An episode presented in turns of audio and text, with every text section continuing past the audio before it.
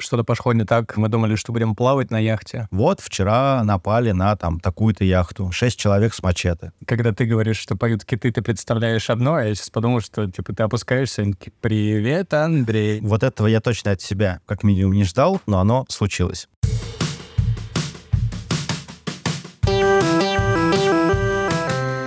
Юху! Подкаст «Это провал» вернулся после большого перерыва, и я решила немножко поменять формат. Мы по-прежнему будем говорить о провалах, затрагивать сложные, неоднозначные стороны жизни, но этот сезон хочется посвятить необычным профессиям. И начнем мы с истории кругосветчиков. Сегодня у меня в гостях Алексей Егоров и Андрей Кипятков.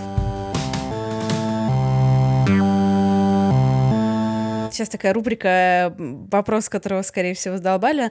Где вы сейчас находитесь, э, какую кругосветку вы делаете и сколько вы ее уже делаете? Мы сейчас находимся в Панаме со стороны Тихого океана. Недавно мы прошли Панамский канал. Мы делаем, э, что называется, бархатную кругосветку по экватору. Наша цель — обойти, собственно, все меридианы. Сейчас мы в кругосветке год и семь месяцев. И, как говорится, здесь что-то пошло не так. В течение следующих двух месяцев мы подберемся непосредственно к самому длинному переходу в нашей кругосветке, который займет 30-40 дней без суши если все пойдет по плану? Блин, на самом деле, у меня сразу очень много вопросов. Первое — это, а вы опытные капитаны? Ну, типа, наверное, уже опытные. Но давайте так, когда вы начинали, насколько вы ощущали себя опытными капитанами, насколько этот опыт ощущался вами как опыт э, в процессе этой кругосветки? Ну, это, наверное, тоже то, что пошло не так. Глобально мы, наверное, считали себя плюс-минус опытными, ну, потому что к моменту старта кругосветки мы с Андреем параллельно начали заниматься яхтингом, и за плечами у нас было 5 или 6 лет разных поездок от севера и Скандинавии, там от Норвегии и Фарер до Таиланда. Но все это в форматах именно таких недельных чартеров, которых было очень много. Но применительно к кругосветке оказался необходим совсем другой опыт, нежели мы получали там. Я сейчас увлеклась авиацией и сейчас начала планировать кругосветку на одномоторном самолете. Одна из неочевидных мыслей, которые до меня донесли люди, которые эти кругосветки летают, это то, что на самом деле тебе нужно либо очень-очень много опыта, либо можно вообще без опыта, потому что там, как бы, когда у тебя среднее количество опыта, на самом деле ничего не меняет, потому что ты сталкиваешься с таким, как бы, по ходу, что ты в каких-то стандартных условиях особо к нему не можешь подготовиться. Какого опыта вам не хватило? Мне кажется, что именно как управлять лодкой, у нас таких вопросов не возникает, там, как швартоваться, как там с погодой работать, как, какой парус поставить. Ну, типа, мы все это именно до этого выучили хорошо, и там неважно, шторм, не шторм, мы понимаем, что делать. А вот какое-то существование на лодке, ну, типа вот быт, ремонты, мы постоянно, ну, то есть ремонт — это просто наша боль. Мы живем в них, все про это говорят, какие-то другие там яхтсмены тоже постоянно говорят, что ремонтировать лодку — это ад. Ну, это правда ад. Первый год, мне кажется, ну, у меня точно было ощущение, что сейчас вот мы доделаем вот это, ну, типа, там, не знаю, двигатель обслужим, и все и дальше заживем, дальше будет там месяц без ремонтов. Сейчас понимаю, что не будет такого месяца никогда. А как часто что-то ломается, что-то идет не так? И какая самая у вас была жесткая поломка? Мне кажется, проще сказать, как часто что-то не ломается. Идеально, уже отличный ответ. Как часто что-то не ломается? Такого не было ни разу. Бывают критичные поломки и некритичные поломки. Когда мы идем и у нас лодка не тонет, не горит, все хорошо. Две вещи, которые нас заставили сильно волноваться и выбили из колеи, то, то есть когда ты прям бросаешь все и занимаешься вот именно только ремонтом. Мы намотали веревку, и, короче, вот момент вращения двигателя вывернул двигатель с опор, его сорвало, и все, им больше нельзя пользоваться, и его нельзя на место прикрутить, потому что этих опор больше нет. То есть это какая-то вот основная силовая конструкция, на которой стоит двигатель, сломалась, и мы к этому были не готовы. Нам пришлось э, вынимать полностью двигатель из лодки, и мы про это, в общем-то, ничего не знали. Мы на месте вот э, учились, за две недели сделали. А второй момент — это когда у нас лодка чуть-чуть набирала воды, по чуть-чуть, но постоянно. Шесть недель э, корпусных работ потребовалось, чтобы сделать хорошо, чтобы мы перестали, собственно, тонуть. Кругосветчики превратим любой подкаст в ремонт. Я как-то какое-то время назад продюсировала подкаст про ремонт. Нужно было приглашать туда вас.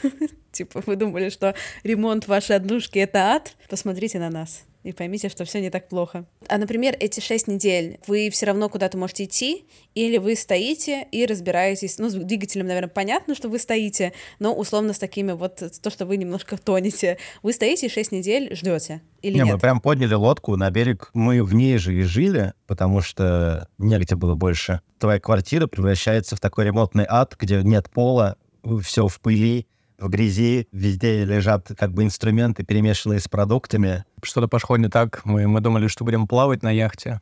Она стояла на берегу, разобранная. Блин, жестко. А как вам дается вот это все ожидание, когда вы в, там, в процессе как раз починки, когда непонятно, сколько это займет зачастую? У вас был какой-то переход? Типа вначале, типа, вы, не знаю, стрессовали, такие, господи, а теперь вы такие, ну ладно, еще, значит, 6 недель в Панаме. Ну, оно эволюционирует, наверное, но пока еще не, не закончило свою метаморфозу, потому что мы по-прежнему пытаемся ставить сроки и простраивать какие-то ожидания. Это огромная ошибка. При этом, наверное, не, не ставь мы какие-то сроки, все, ну, не знаю, кругосветка на десятилетие помогла растянуться. Ну, короче, сложно, когда это случается, потому что это, опять же, подкашивает планы. Как раз когда у нас сломался двигатель, ко мне сестра должна была прилететь, с которой я там не виделся больше полугода. У меня день рождения на носу был, и у нас как бы глобальные были планы там покидать Мартинику и двигаться дальше. И тут как вот происходит какая-то абсолютно тупая ситуация, что ты наматываешь веревку на винт, и все твои планы идут лесом просто. Сестра приезжает в этот ремонтный ад, когда вместо того, чтобы катать ее по пляжам и показывать Мартинику, нам нужно просто стоять там на кладбище кораблей, вынимать этот двигатель, чего мы не делали никогда. Ну и такая же история с э, ремонтом, когда мы на берег поднялись Просто мне кажется, что сильнее всего как раз расстраивает, когда ты простраиваешь ожидания, что типа вот мы сейчас поднимемся и постоим за две недели управимся, потом две недели превращаются в четыре, и ты уже расстроенный, а потом они еще в шесть превращаются, и ты как бы не доделал всего, что хотел, и только смог удержать яхту на плаву, как бы, чтобы хоть как-то продолжить путешествие. Если бы отбросить эти ожидания, наверное, все немножко проще воспринималось бы, но каждый раз ты как бы бьешься в свои же рамки поставленные, и что-то идет не так. Сколько, по вашим прикидкам, вам еще идти, чтобы дойти? А вот тут мы как раз убрали все свои ожидания, если честно. Но, ну, смотри, есть э, несколько цифр. Первое, это вот э, если технически мы захотим дойти условно быстро, ну, еще год точно. А реально мы, наверное, так спешить не будем, потому что, потому что мы сделали выводы о себе и поняли, что иногда прикольно останавливаться, ну и прям вот оседать, чтобы немножко переварить что с тобой произошло, как это было, понять, что-то смонтировать какие-то, опять же, серии, ну и так перевести дух, грубо говоря. Поэтому мы думаем, что у нас еще несколько будет каких-то остановок по несколько месяцев. В сумме это еще один годик накинет. То есть реально, я думаю, что два два с половиной года мы еще будем идти. Мы договорились не произносить этого слова. Сделаем с вами качап через год, мне кажется. Посмотрим, э, как, это, как эта цифра или эволюционирует, или не эволюционирует. Возвращаясь к самолетной метафоре, сори, я буду периодически это делать, потому что это какая-то мне более понятная вещь. Можно лететь кругосветку на самолете долго, но просто почему это сложно делать, потому что каждый день тебе очень удорожает кругосветку из-за того, что ты не можешь в самолете жить, из-за того, что тебе нужно там снимать жилье, кататься и платить за стоянку, что э, может быть довольно дорого. А поэтому вот, когда все летают на кругосветку на самолетах, задача есть прилететь максимально быстро. То есть можно ее там прилететь условно там за 40 дней. Поэтому для меня это не какой-то сейчас будет вопрос, для меня это просто комментарий, что, блин, как офигенно и одновременно страшно мне, что можно куда-то идти, вот уже полтора года идем, и примерно два-два с половиной еще будем идти. Это как-то очень, как говорится, fascinating. Давайте поговорим про самую классную тему, мне кажется, которая людей всегда больше всех интересует, это деньги. Расскажите, сколько вы думали это будет стоить, и сколько это стоило на самом деле, чтобы от, отправиться в это все приключение? О, здесь все совсем пошло не так. С самого начала и продолжает, и, видимо, будет продолжаться. Изначально мы планировали, что у нас яхта будет стоить до 30 тысяч, и еще 30 тысяч мы нам нужна, нужно на саму кругосветку. А яхту мы купили за 69, ну, то есть уже больше, чем мы хотели. И, естественно, это там на 99% все какие-то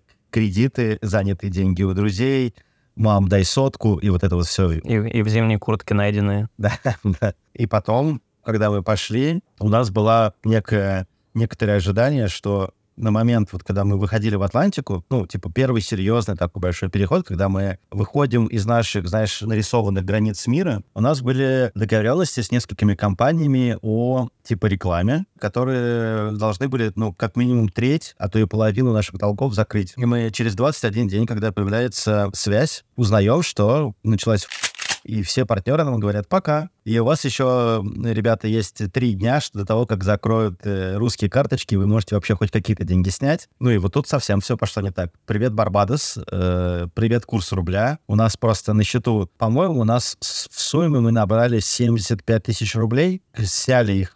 И с тем курсом это было меньше тысячи долларов, по-моему, что-то, ну, типа 700 долларов, на которые мы смогли купить еще тушенки, которые мы ели 21 день и продолжить вот так вот жить. Короче, это было одновременно и очень странно, жутковато, но при этом для нас, вот именно с финансовой точки зрения, все равно, ну, как будто начались какие-то приключения. У нас там до этого они были в начале пути, но, опять же, это известный район, то есть мы там где-то в Средиземке, что-то у нас какие-то были поломки шторма, и на этом все ограничивалось. А тут вот какая-то реально, знаешь, такая кругосветная ситуация. Мы, типа, с запасом консервов приплыли на Барбадос, про который читали в детских морских книжках о приключениях. Нету денег. Мне кажется, было все равно достаточно интересно пытаться вот наскрести деньги, простроить. Ну, у меня впервые в жизни возник вообще вопрос, там, надо ли сейчас вот эти оставшиеся 700 долларов на тушенку или на воду потратить условно? Мы, правда, немножко в это играли. Я нашел себе подработку в местном баре. На самом деле это палатка была такая, где пиво продавали. Ну, нас там кормили. Это было достаточно много для нас в то время. Понятно, что мы на самом деле могли экстренно там сказать, ребята, пожалуйста, мы умираем с голоду, переведите нам по Western Union какому-нибудь. И мы этим ни разу не воспользовались пока что до сих пор, потому что, ну, это такое условие кругосветки, что, типа, давай сам работай придумай что-нибудь в этой стране. Ну, кстати, знаешь, могу дополнить, что, мне кажется, сейчас у нас ситуация более сложная и взрослая получается, потому что тогда вот мы реально играли в эти приключения, ну, типа, надо еду как-то на Барбадосе добыть. Вот мы там, Андрей знакомится с кем-то, устраивается на работу, мы этому человеку потом еще летнюю веранду для кафе соорудили из палет, 100 долларов на этом заработали местных. А сейчас мы как будто подразгреблись э, вот с каким-то финансовым минимумом и вышли на плюс-минус какие-то комфортные условия жизни, но теперь реально приходится играть э, во взрослые проблемы, что вернулись э, наши долги, то есть мы уже можем себе покупать еду и иногда даже, не знаю, апарты на берегу снять просто, чтобы передохнуть и в душе помыться, а не в океане. Сейчас у нас нет проблемы, условно, с едой. Мы всегда можем себе покупать то, что хотим. И было все хорошо до, до определенного момента, когда у нас есть карточка, которую нам там, наш друг сделал, чтобы, если что, мы экстренно могли снять денег э, вот, в банкомат, просто сходить. И мы ее потеряли. И мы а, оказываемся в ситуации, когда у нас, типа, есть 500 э, долларов на, там, три недели, 250 э, из которых мы даем на ремонт. А 100 вчера пропили. А в 100 вчера пропили, да. вот. И на остальные деньги мы покупаем консервов, мне кажется, мы застряли на финансовом вопросе. Прости, мы можем ныть бесконечно. Нет, идеально, мне очень нравится. Жизнь их смена ожидания реальность. Как бы вы ко всей этой финансовой штуке подходили бы по-другому или так же, если бы у вас был бы, когда вы начинали это все планировать, тот же опыт, который сейчас? Стали бы вы занимать, вы занимали бы вы больше, купили бы вы лодку дороже или дешевле? Ну, то есть любые, короче, интересные ваши финансовые инсайты. С тем опытом, который есть сейчас, можно было бы заранее выстроить некоторые процессы и механизмы наладить, ну, как минимум по получению денег. Мы сейчас месяцами не можем, там, не знаю, оформить просто себе нормально Patreon или Boosty, откуда забирать день, деньги. Занимать бы мы стали все равно, потому что у нас нету, никогда, мне кажется, не было таких денег, э, чтобы купить яхту, поэтому, наверное, это безальтернативная решение. Единственное, я бы, наверное, не стал брать кредит. Мы натерпелись тут недавно. Э, это очень странно созваниваться из, ну, по сути, джунглей Панамы с коллекторами в Москве, которые прессуют тебя и говорят, что ты врунишка и спрашивают, кто живет по адресу прописки и угрожают тем, что, не знаю, лифт разрисуют. Мне кажется, я бы ничего не менял, но кроме вот действительно подготовил бы пути получения денег, завел бы там 20 карточек э, разных банков. Наверное, я бы сразу закладывался на больший бюджет. Если мы идем, значит, нам надо там не 30 тысяч, а типа 100 тысяч. Пускай лучше останется. Но тебе не кажется, что это могло бы нас отпугнуть, и мы бы просто не стартовали, если бы закладывались? Ну, вот я вот поэтому сейчас немножко манусь, потому что кажется, что могло и отпугнуть, потому что мы бы просто дольше собирали. То есть если бы мы решили, что, типа, все, пока у нас не будет 100 тысяч, мы не выходим, мы бы, наверное, и не вышли. Встретились бы лет в 50. Да, типа того. В этом сезоне я общаюсь с представителями разных профессий и разных видов деятельности, максимально нестандартных. Не все сейчас готовы отправляться, например, в кругосветку. И если вы хотите поменять профессию, есть более понятные, но не менее приятные варианты. Поэтому в основной части подкаста я разговариваю с людьми, которые занимаются разными необычными вещами, а в середине приглашаю эксперта из Яндекс Практикума, с которым мы поговорим о более применимых профессиях, которым можно обучиться за понятное время и сразу начать зарабатывать.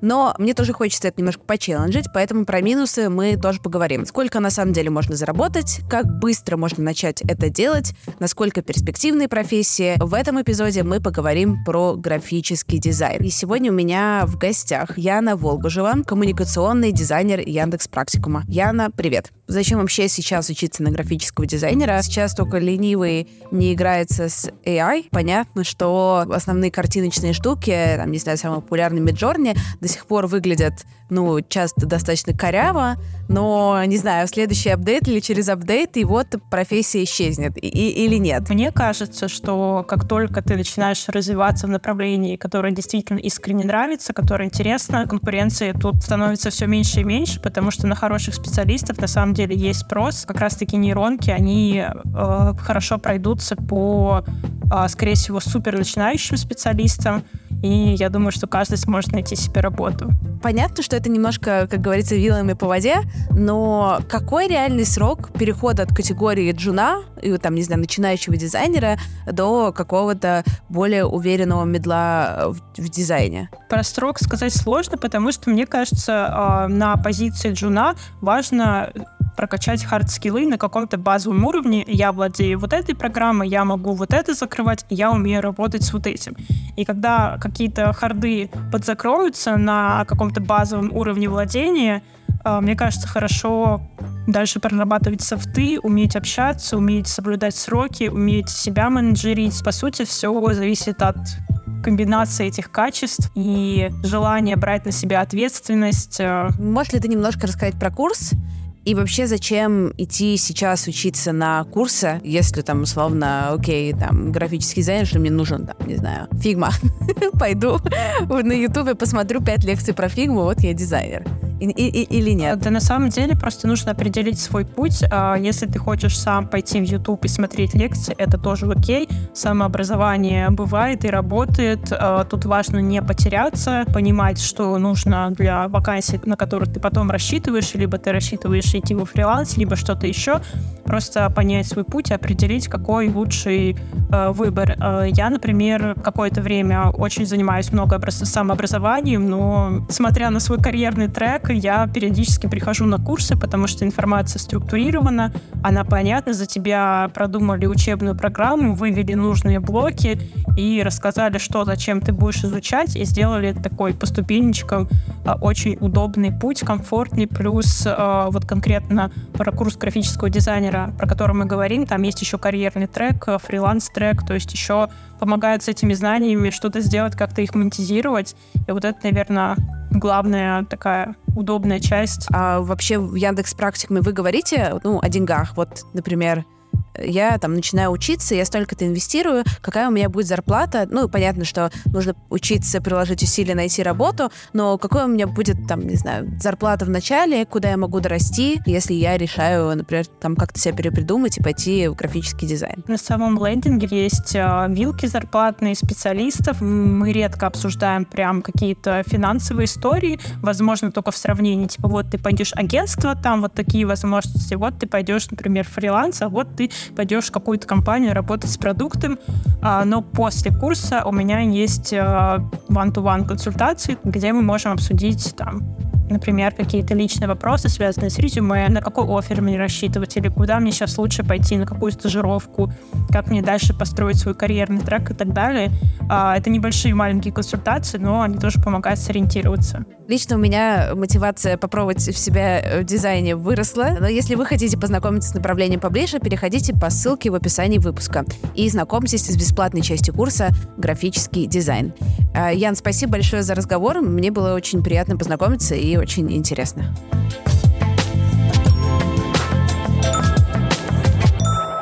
Вот сейчас вы готовитесь к переходу Тихого. Вообще, какие риски при этом переходе?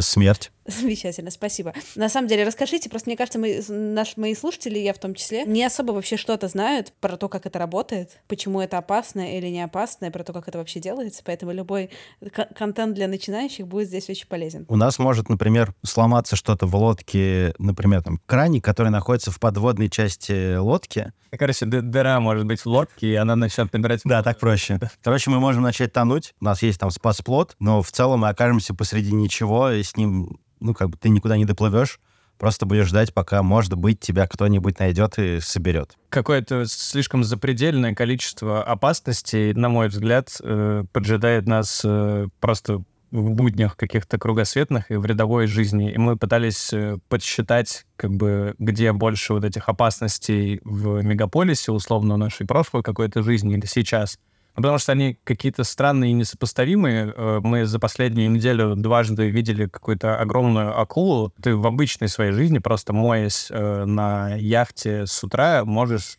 подвергнуться нападению акулы. А сколько там еще неизвестных и невидимых, как бы, нам штук, не знаю, всякие скаты, которые тебя могут проткнуть, просто какой-то планктон и микроорганизмы. И, и это только вода, это просто, условно, стоит опустить ноги в воду. Мы, мы так и не смогли подсчитать, где, где больше шансов умереть, потому что, не знаю, есть метро условное, Здесь его нету, нельзя под поездом погибнуть. Но если про переход говорить, извини, что я отошел мыслью, мы можем даже тупо застрять в штиле, что, наверное, нас пугает гораздо больше, чем условный шторм. То есть это когда нету ветра, плюс достаточно сильное течение в Тихом океане. Как бы не, непонятно еще, в какую сторону она тебя будет нести, в нужное или в ненужное. И можно в этом штиле, ну, киснуть просто неделями. У меня очень мало представления о том, как работает Тихий океан, если честно. Но у меня было ощущение, что там штиля нет примерно никогда обычно, и что там всегда есть какой-то, ну, типа какая-то волна и какой-то какой-то ветер там должен быть всегда, но оказывается, что это вообще не так. Бывает что угодно. Бывает штиль и волна, например. Вот это будет очень э, тошнотворно. В прямом смысле тошнотворно. Какой у вас к этому подход? Вы типа стараетесь все риски предусмотреть заранее, или просто когда вы понимаете, что рисков слишком много, вы такие, ну ладно, мы идем, а там дальше как, как пойдет? Мы по-разному относимся к этому, если честно. У нас э, немножко разный уровень внутренней безопасности. К концу кругосветка должен кто-то один остаться. Да. Проверяем теории. Ну, короче, кажется, что мы пытаемся управлять самыми там важными рисками, типа не умереть моментально. Но на какие-то, конечно, мы просто забиваем. Какая у вас, Софа, э, на данный момент была самая опасная э, ситуация? Я считаю, когда я чуть не загорел в каюте, как-то перебрав вечером пива и разных увеселительных напитков, мы легли спать, а с утра я в каюте проснулся из-за какого-то треска неприятного, и он такой ритмический был и повторяющийся. Я начал искать источник звука, везде пошарил, и оказалось, что он где-то из-под меня, из-под кровати исходит. Вот я разобрал всю кровать, там снял эти подушки и доски и все, все такое. И когда открыл, увидел, что там как в фильмах, знаешь, в сценах, где болтается кабель оголенный, из которого типа, бьет электричество. Вот примерно такой же кабель э, лежал подо мной, рядом натекло куча воды, и этот кабель плавил какую-то пластиковую коробку, там, не знаю, у нас какие-то расходники или детальки лежали, и он как бы в воде одновременно и в этой пластиковой коробке э, с дымком вся это чадило. Но мне кажется, что мы вот были в шаге ровно от того, чтобы это воспламенилось, и как-то очень тупо, э, как минимум, сгореть яхте и как максимум сгореть самим. А, ну, слушай, да, это, это явно. Но мне еще периодически не хочется быть намотанным на, на вал двигателя, когда я туда лазю в, там, в, в работающем состоянии. Мне кажется, что мы иногда просто не осознаем в силу своей, возможно, некомпетентности отчасти, где мы подвергаемся рискам. Может быть, уже было с десяток ситуаций, когда мы могли отлететь, а мы просто как-то не, не заметили. У меня какие-то друзья мои которые чуть-чуть почаще ходят на, э, на лодках, чем я, говорили мне, мне кажется, это Карибы. Там часть типа острова миллионеров, а часть как бы лучше, лучше без мачете не заплывать. У вас были какие-то истории, не знаю, нападения, вымогательства, э, перепалки с местными, или вы это даже за опасностью уже не считаете? Удивительно, но не было ни одной истории такой, где как бы мы сталкивались, но при этом оно как будто где-то здесь вокруг, ну, то есть у нас есть там всякие знакомые яхтсмены, как минимум мы там в группах состоим локальных, где вот рассказывается, что там вот вчера напали на там такую-то яхту, типа шесть человек с мачете, а мы были там, грубо говоря, вчера там. Вот. Ну, нам предстоит еще мимо Сомали, ближе к концу кругосветки идти, поэтому мы оставляем себе эти впечатления на попозже когда уже будет менее, как будто чуть-чуть менее обидно, или более обидно, не знаю, когда у тебя э, яхту в начале или в конце обиднее? Да, в конце, мне кажется, там уже нас... Там уже, да, забирай. Дальше Красное море убогое. Я, в общем-то, готов инсценировать кражу яхты, если мы сможем ее застраховать когда-нибудь. Она застрахована, нет? Нет, конечно, нет. Почему, конечно? Вот расскажите, мне тоже очень страхование интересно. Я просто знаю, что, опять же, застраховать самолет на кругосветку стоит ну, по разным, короче, я слышала разные варианты, ну, типа от 20 до 35 тысяч долларов. Ну, здесь примерно такая же история, ну, примерно столько же. Мы меняем страны, и вот открытая такая большая страховка, она стоит очень дорого. Ну и плюс у нас старые яхты, их как бы тоже задешево не страхуют. Легче реально отдать пиратам и, и купить новую, если что. Может, получится обменять у пиратов на, на их. Ну, судя по тому, как вы классно устраиваетесь на работу, в целом можно будет как-то там объединить сильные скиллы. Я смотрела какую-то документалку про как раз сомалийских пиратов. Там кого-то выкупали 7 лет. Там уже ребята, которых украли, они там уже начали, типа, там, жить, работать, тусить. Ну, то есть они просто, когда их выкупили, они такие, да, да нам уже окей в целом, плюс-минус. Есть ли у вас какие-то супербайки, возможно, которые вы всем рассказываете, возможно, уникальные для меня, которыми вы хотите поделиться? Я могу рассказать про самый старт кругосветки. Это как бы это определило всю нашу кругосветку. В общем-то, произошла эта история, по-моему, на третий день после старта. То есть мы в каком-то диком режиме готовили яхту, тоже ничего не успевали мы деньги за саму яхту там буквально за несколько дней последние перевели просто... День в день. Последний день был день в день. И вот, наконец-то, как бы вышли, Средиземка, мы идем вдоль побережья Испании. Это все знакомые нам места, где, в общем-то, никогда за там наши вот эти 5-6 лет капитанства ничего не происходило. И как бы вот момент выдохнуть и кайфануть чуть-чуть, хотя бы наконец-то насладиться кругосветкой. Ну, то есть в целом это торжество для нас огромное, потому что мы к этому там шли до этого полтора года через ковид, через все, и наконец-то вот оно свершилось. Погода, на удивление, была не, не такая, как, какую мы ожидали. Вместо там классного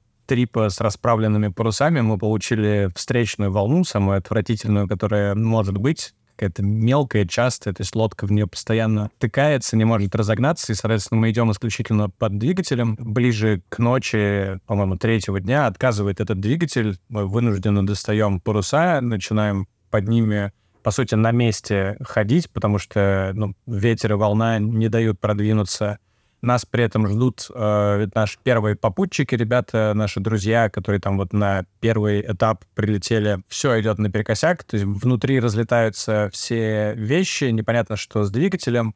Андрей спускается, пытается понять хотя бы причину проблемы, все заливает дизелем внизу, воняет. Андрей зеленый, просто от самого этого запаха и консистенции. Мы еще сутки не спали примерно где-то суммарно. И самая хрень в том, что нам негде укрыться. То есть мы никуда не можем зайти, потому что сам рельеф берега такой, что он не закрывает от волны, то есть ну, просто как бы береговая прямая линия. И мы звоним в Марины, э, говорим, что у нас отказал двигатель, и мы ну, не, не знаем, что делать, нам нужно где-то просто скрыться и переждать. В части Марины нас отказываются принимать, другая часть не разговаривает по-английски, и мы в какой-то момент, у меня в руках, в одной руке телефон, а в другой рация. Я по телефону дозвонился до одной Марины, которая нас не может принять, но там есть англоговорящая девушка, и она по телефону в рацию в другую Марину переводит чуваку как бы нашу проблему, что у нас отказал двигатель.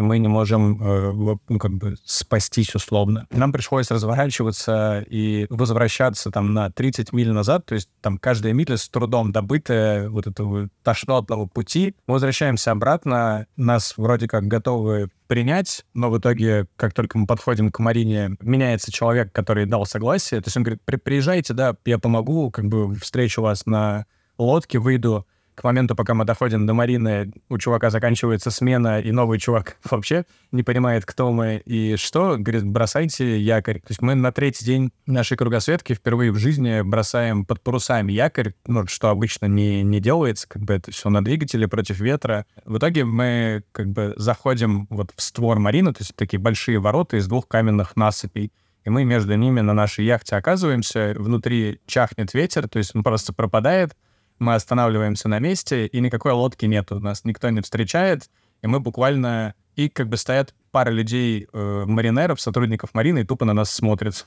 с пирса. А, а у нас как бы вообще стресс на максималках. Мы, э, нас волной медленно начинает относить на эти камни, и мы вот рискуем на четвертый день кругосветки абсолютно тупо посреди как бы двух волнорезов Марины где-то сесть на камни. И мы начинаем орать прям с яхты этим чувакам, нервничать. Возможно, с берега вся эта ситуация не такой казалась критической и ужасной, как нам, но мы с недосыпа со всего этого стресса вот к четвертому дню кругосветки уже были забуксированы внутрь марины, и как-то так, так началась наша история. Мы тут на фоне э, наличия океана увлеклись. Увлеклись мы фридайвингом. Фридайвинг — это когда ты погружаешь, ты ныряешь на задержке дыхания, правильно? Все так. Без специального оборудования. Просто одеваешь масочку и Супер. погнал вниз. Надеваешь. Мгм. Надеваешь. История на Гваделупе была. Страна такая. Я пошел понырять. Классическое занятие здесь. э, ты доплываешь до носа лодки, там есть цепь, которая уходит к якорю, и по ней очень удобно опускаться вниз. Как минимум будут какие-нибудь красивые кораллы, на которые можно посмотреть. А еще часто бывает, там рыбки плавают, э, стаи. В общем, красиво, приятная такая некоторая медитация утренняя. И когда я опустился, я вначале не до конца понял, что я слышу.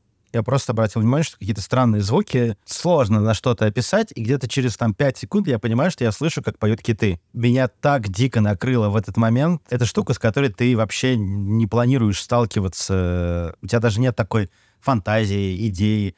Ты вот э, с утра вышел, грубо говоря, сделать свою какую-то банальную утреннюю рутину, там, разминку, и ты слышишь, как поют киты. Я сбегал, причем за GoPro, нырнул обратно. Я просто представил, что, ну, как бы, когда ты говоришь, что поют киты, ты представляешь одно, а я сейчас подумал, что, типа, ты опускаешься, и привет, Андрей. И, короче, даже получилось это снять. Простите за скомканный конец истории, но это было яркое впечатление. Ребята, расскажите, пожалуйста, вот, допустим, слушатели послушали этот замечательный выпуск, вдохновились вашими проблемами и чаянием, и вашей тушенкой и тунцом. Как за вами можно следить и как вас можно поддержать, если хочется, чтобы вы там хлеб ели, молоко? У нас есть три социальные сети, которые мы старательно ведем. Это Telegram, там мы называемся «Кругосветчики», очень легко найти. Есть YouTube, сериал, который мы туда выпускаем, наверное, наша основополагающая история. Мы очень много в него вкладываем сил, и это какая-то отчасти рефлексия для нас. Мы его очень ценим любим. Мы Там мы тоже называемся «Кругосветчики». Подписывайтесь на все эти э, социальные сети. В Телеграме есть э, куча закрепленных сообщений, как с нами можно взаимодействовать, как стать попутчиком, как у нас заказать открытку, где можно купить наш там какой-нибудь классный дождевик и так далее. И скинуть донат. Супер. Все ссылочки на все мы оставим в описании. Я оставлю в описании, и можно будет сразу зайти, перейти, кликнуть. И давайте напоследок, ребят, вообще, что нужно делать, что не нужно делать, что вы ожидали, что вы не ожидали. Мне кажется, самое, самое сложное, по крайней мере для меня, это какое-то выгорание, когда тебе ничего не интересно из того, что ты видишь, и ты вообще не хочешь никуда идти. Просыпаешься бесцельным, ждешь день, и потом спишь. И так э, какое-то время. Вот этого я точно от себя как минимум не ждал, но оно случилось. Вторая штука, ну как бы я не могу сказать, что я не ждал что будет страшно, это было очевидно. Я себя помню, что в какие-то вот длинные переходы, в которых на самом деле все по факту случилось хорошо, но вот погода и все вот это, у тебя постоянный стресс, и ты думаешь, так, а у нас точно не сломалось там вот это вот? Ты прислушиваешься к лодке, прислушиваешься к звукам, и ты постоянно в каком-то таком стрессе. Вдруг что-то пошло не так, чтобы успеть заметить, вот как Леша заметил, что мы горим, чтобы этого не случилось, ты держишь себя в таком внимательном состоянии, и когда ты потом пришвартовываешься где-то спустя, там, не знаю, 4 месяца, ставишь в Марину, где более-менее все спокойно, тебе это отпускает, это просто ну, ты прям чувствуешь, как с тебя падает такая, короче, тяжелая штука. Наверное, я не ожидал отсутствия свободного времени. Это удивительно, но его практически нет такого, чтобы прям расслабить булки и, не знаю, заниматься тем, что тебе прям хочется, не знаю, сесть рисовать или играть на гитаре, учить испанский. Тебе на все на все свои хотелки приходится... Спрашивать разрешение. Ну да, у Бога. Хотя, казалось бы, вот у нас там два года впереди, да делай абсолютно что хочешь. Но нет, кругосветка оказалась на поверку чем-то другим.